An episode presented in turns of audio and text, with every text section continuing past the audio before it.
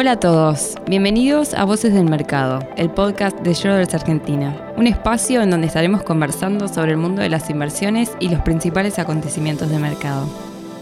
Hola, ¿cómo están? Soy Pedro Cavallo, Head Portfolio Manager de Schroders y les doy la bienvenida al podcast de Schroders Argentina. Yo soy Juan Cruz Lekovic, Fan Manager y Estratega de Schroders. Y yo soy Gonzalo Lorenzo, Fan Manager de Schroders. Bueno, en este capítulo de Voces del Mercado vamos a estar conversando sobre los principios generales de nuestro proceso de inversión y el criterio que usamos para tomar decisiones.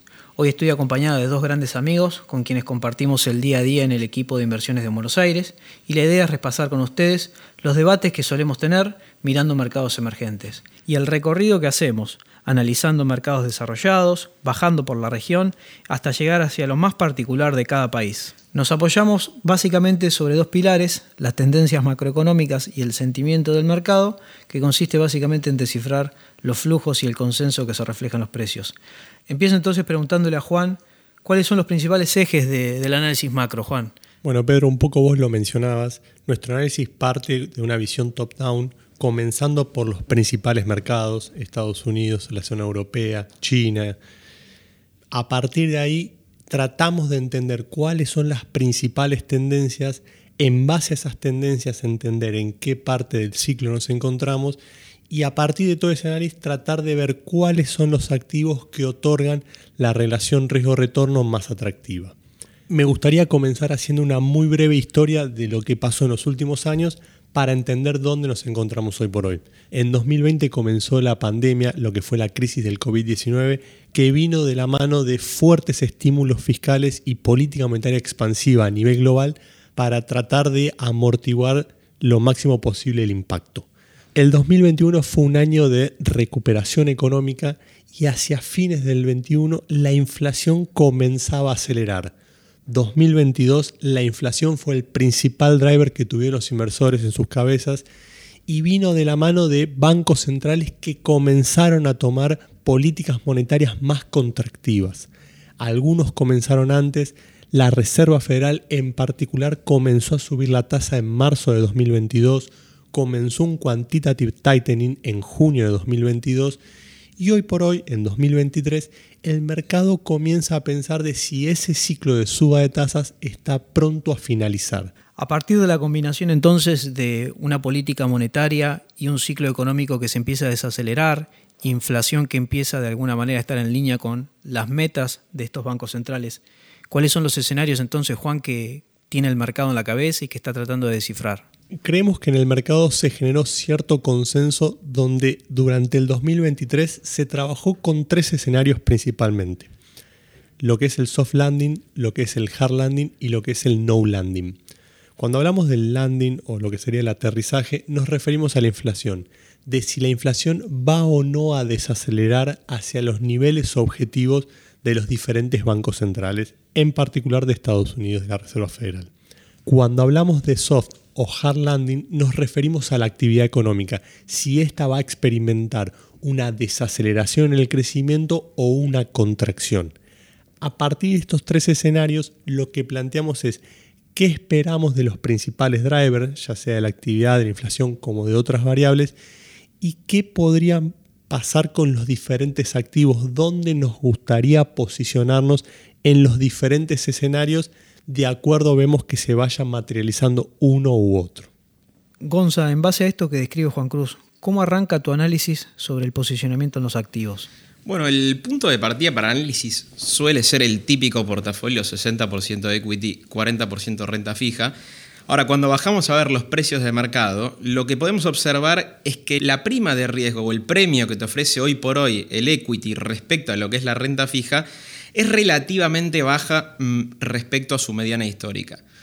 Por lo cual, en ese escenario, nosotros pensamos o vemos o tenemos la visión de que el perfil de riesgo-retorno que te ofrece hoy la renta fija es considerablemente más atractivo que lo que te ofrece el equity. En ese contexto, nosotros pensamos la cartera típica 60-40 más con un 60% renta fija, 40% de equity.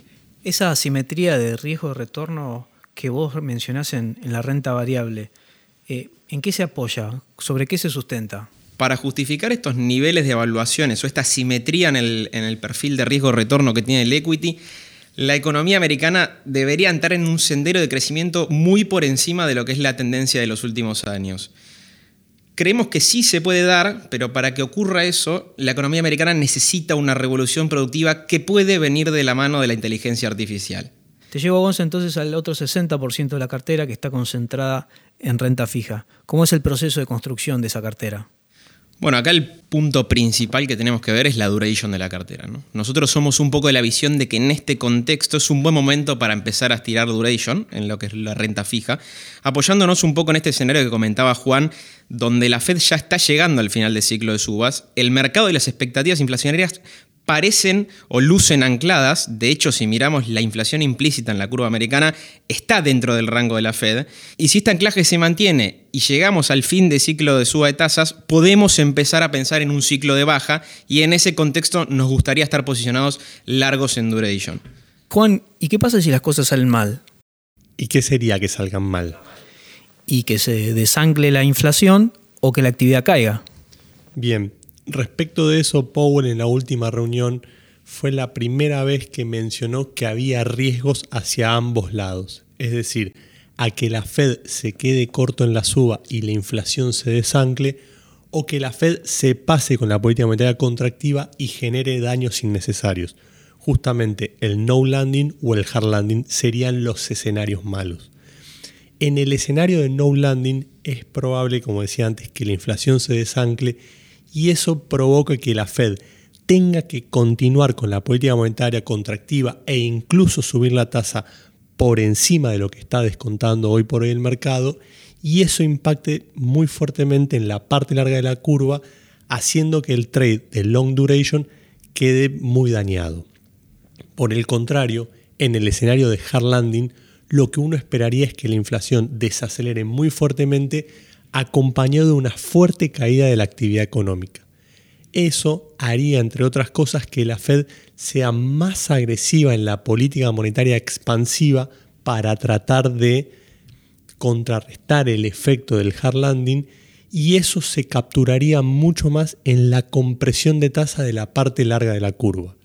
Dicho de otra manera, en un escenario de hard landing donde el equity se vería muy fuerte impactado, es probable que los bonos de larga duration te hagan un mejor hedge o funcionen como una mejor cobertura a la caída del 40% del portafolio que antes mencionaba Gonza. Gonza, entonces ayúdame a cerrar el capítulo de renta fija. Dentro del universo en dólares, ¿qué estamos viendo en bonos soberanos y corporativos? Bueno, cuando miramos la deuda corporativa y soberana en dólares, lo que podemos notar son spreads históricamente bajos lo cual te genera una simetría de riesgo. En el escenario bueno hay poco para ganar y en el escenario malo hay mucho para perder. Por lo cual en ese escenario preferimos tomar posturas defensivas y posicionarnos más en lo que es investment grade que en lo que es high yield. Juan, y cuando miramos la región, ¿Se repite la lógica de este análisis que estamos haciendo? Es decir, tratar de entender la fase del ciclo económico, la estrategia de política monetaria. Sí, Peter, la lógica se repite. La visión top-down, tratar de entender cuál es la dinámica de la región, cuál es la tendencia, en qué fase del ciclo económico, del ciclo político, dónde se encuentra la política monetaria, nos ayuda a entender cómo se mueven las variables y a partir de ahí tomar las decisiones de inversión. Antes hiciste un poco de historia de cómo habíamos llegado hasta acá. Y te pregunto, Juan, desde la crisis del COVID, ¿cómo se comportó la región? Bueno, a diferencia de otros, de otros momentos históricos, la región terminó siendo uno de los mejores alumnos a nivel global. Porque a nivel regional y sobre todo en Sudamérica, vimos dos, dos aspectos que se destacaron. Por un lado, bancos centrales que se adelantaron al ciclo de política monetaria de la Fed, de hecho, el Banco Central de Brasil fue uno de los primeros bancos a nivel global que comenzó a subir la tasa. Hoy por hoy, Brasil, Chile, Uruguay, Perú hace poco comenzaron un ciclo de baja de tasas producto de haberse adelantado en ese ciclo. El otro aspecto para destacar es que los estímulos fiscales que utilizaron los diferentes países para darle impulso a la actividad económica cuando estalló la crisis del COVID-19 se revirtieron muy rápidamente y hacia fines de 2022 Chile, Uruguay, Brasil ya tenían superávit primario. Cuando al principio mencionabas el fin del ciclo de suba de tasas en Estados Unidos. ¿Cómo conecto eso con los países de la región de Latinoamérica? Bueno, en particular, por supuesto que en un ciclo de suba de tasas por parte de la Reserva Federal se encarece en lo que es el financiamiento de los diferentes países en dólares. Pero otros canales por los cuales eso puede llegar a repercutir en la región vienen de la mano del dólar. El dólar del 2021 hasta fines del 2022 tuvo una muy fuerte apreciación contra el amplio espectro de monedas. A partir de ahí, en octubre, noviembre de 2022, el mercado empezó a ver que pronto podría finalizar el ciclo de suba de tasas de Estados Unidos y eso empezó a darle cierta debilidad al dólar contra las demás monedas.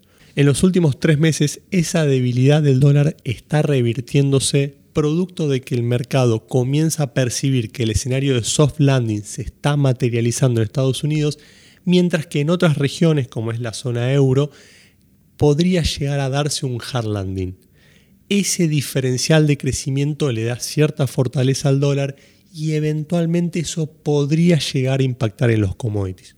Hoy por hoy los términos de intercambio de los commodities son muy favorables para la región pero si el dólar continúa con esa tendencia de fortalecimiento, los commodities podrían empezar a debilitarse. Gonza, si tuvieras que resumir eh, cuál es la idea general que refleja tu análisis para la TAM, ¿cómo lo harías? Bueno, un poco apoyándome en lo, que, en lo que comenta Juan, la TAM es una historia muy idiosincrática. No solo es relevante la visión general del mercado latinoamericano y sus valuaciones, sino que es fundamental y necesario adentrarse en detalle país por país, individualmente, analizar crédito por crédito. Es un mercado donde prima mucho la selectividad, no solo en renta fija, sino también en equity. Vayamos entonces país por país. Bueno, arranquemos con Brasil, que es una historia relativamente atractiva, principalmente porque fue uno de los primeros bancos centrales, como bien dijo Juan, que inició el ciclo de suba de tasas y fue uno de los primeros bancos centrales que inició con la baja de tasas. En este contexto, Brasil presenta fundamentos muy buenos del lado monetario, desde el lado fiscal y desde la acumulación de reservas. Esto lo hace a Brasil una historia atractiva tanto para el equity como para la renta fija moneda dura, que ya empieza a poner en precios una mejora en la calificación crediticia. ¿Y qué pasa con Chile? Chile para nosotros es una historia de renta fija donde podemos encontrar retornos atractivos en el tramo medio y largo de la curva en un país que conserva la calificación de grado de inversión. ¿Y qué dirías de Uruguay? Bueno, Uruguay es un ejemplo de por qué es importante la selectividad. Vendría a ser un caso opuesto a lo que es Chile y Brasil. Son valuaciones casi sin premio relativo a la curva de Estados Unidos e incluso con spreads negativos en el tramo corto.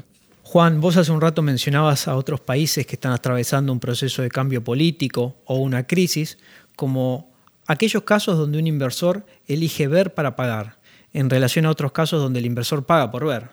¿Cómo podrías encajar a la Argentina bajo esta lectura? Bueno, Argentina, como todo país emergente, el componente político tiene un peso muy importante a la hora de analizar los diferentes activos financieros.